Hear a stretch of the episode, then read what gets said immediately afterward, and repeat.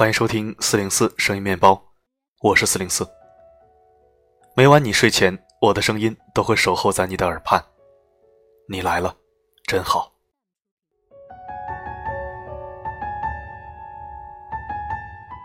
今天是星期六，一个今天能睡懒觉，明天也能睡懒觉的好日子。你的心情一定不会太差。不论心情怎样，四零四都希望在你按下了声音面包的播放键这一刻。能让自己平静下来。今天的文章是来自李小艺的《怎样让自己身边的贵人愿意帮你》。我读，你听，祝你好眠。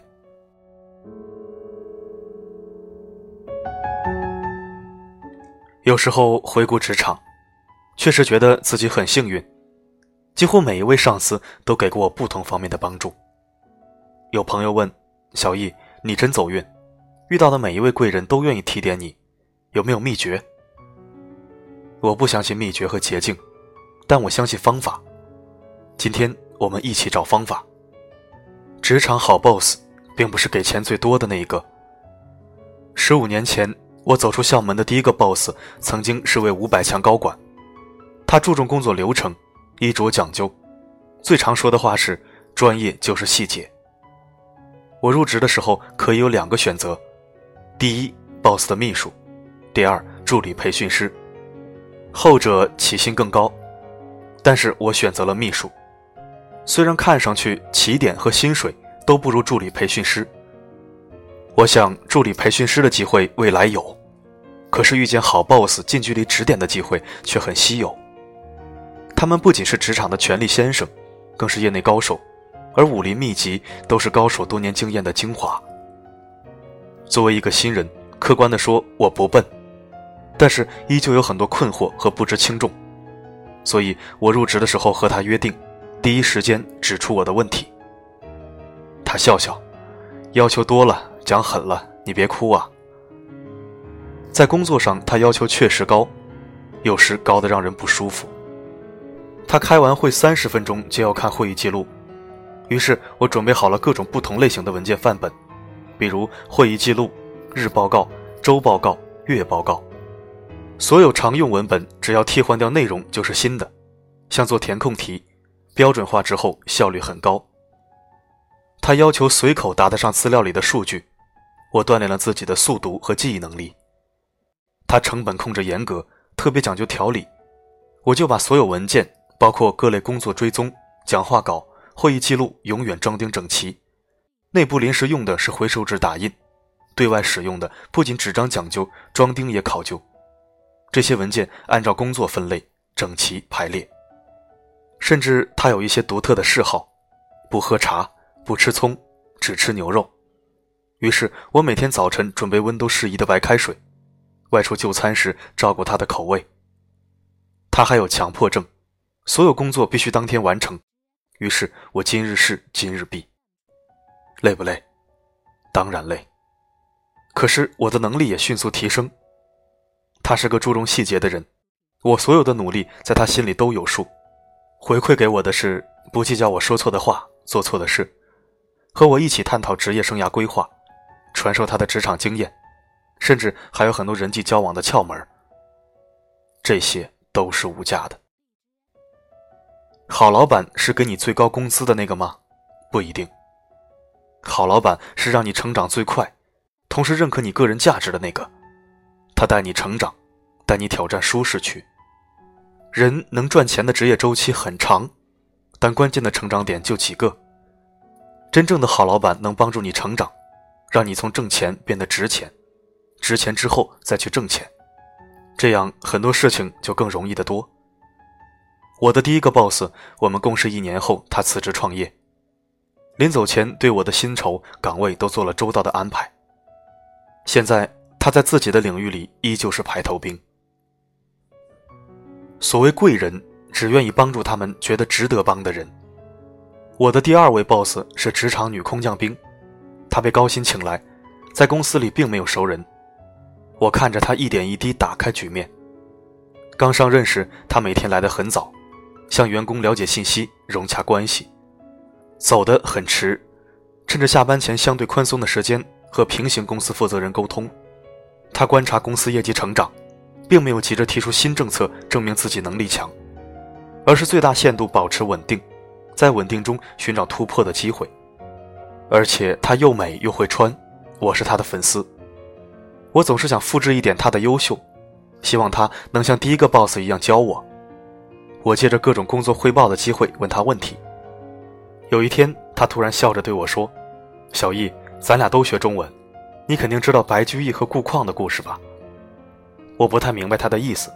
她接着说：“白居易年轻的时候去长安游学。”拿着自己的诗去拜见当时已经成名的诗人顾况。顾况一听说他的名字叫白居易，就乐了，开玩笑说：“长安城里东西很贵，住下来可不容易啊。”白居易那天拿的诗中，其中有一首叫做《赋得古原草送别》：“离离原上草，一岁一枯荣。野火烧不尽，春风吹又生。”顾况读完，拍着手说：“能写出这样的诗，住在长安就不难了。”我之前说的话都是玩笑。后来顾况给了白居易很多帮助。他反问我：“你觉得人们最愿意帮助什么样的人？值得帮的，帮了以后还有转机的人呢？所以我们自己要有底气，有声音，有起色，让人愿意帮。自己死水一潭，时间久了就没有人愿意搭理你了。”他给我的启发是：自己主动成为值得帮的人，才会有贵人愿意帮。诚意是最高段位的情商。我的第三位 boss 画风大变，特别不喜欢我，言语中的嫌弃挡都挡不住。那时我刚从报社新闻部调到广告部，我很好奇他不待见我的原因。很快我发现症结在于两点：第一，他觉得我是个娇气的花瓶，吃不了苦，没有用；第二，他觉得我过于小情小调，和销售岗位狼性的气质不协调。症结找到，怎么破？首先提升工作业绩。女性优雅的狼性未必比不过男人的坚毅凶悍。我业绩很快达到他无法嫌弃的数字。然后找机会突围，真正在情感上融洽。恰好报社准备在商场举办第一次二十四小时彻夜购物节，有一项苦活，统筹现场布置。商场白天营业，所有布展都在晚上通宵进行。五层楼加一层地下超市，要检查很多细节，是技术活，更是体力活。我说我去吧。原本嫌弃我的领导有点吃惊的看看我，你行吗？我说一定把场子看好，不丢你脸。确实很累，上下来回的走，反反复复的检查，运动量像一场长跑。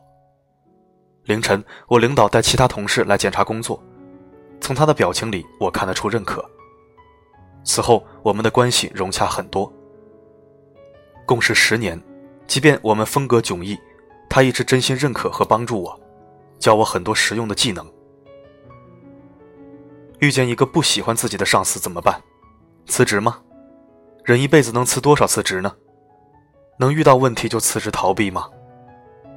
只要你所在的企业或单位不是太烂，你上司的上司不是太瞎，你的上司就一定有过人之处。至少有过你之处。不主动尝试去喜欢和接纳一个人，你永远无法获得别人真正的喜欢和接纳。人类聪明又敏感，千万别自作聪明，虚情假意的讨好与奉承长久不了。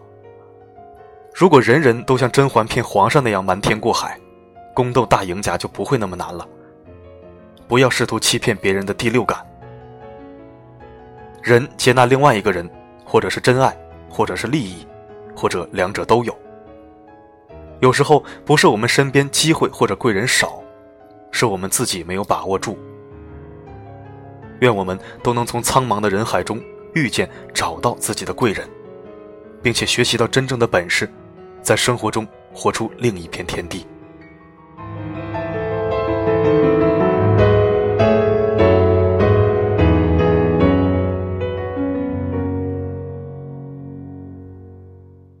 感谢收听，这里是四零四声音面包，一枚可以听的公众号。如果喜欢我的声音，可以关注或者置顶公众号，每天一到两篇精选文章，我读你听。我的声音能否让你享受片刻安宁？我是四零四 Not Found，只想用我的声音温暖你的耳朵。多感谢为我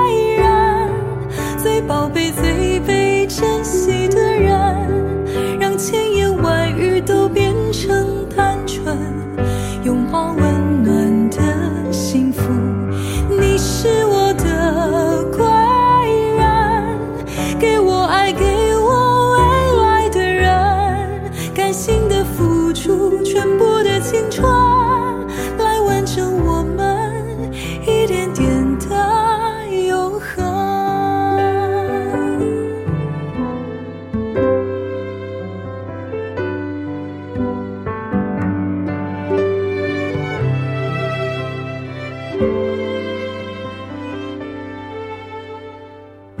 是不是缘分够深，这辈子才有机会成为我们？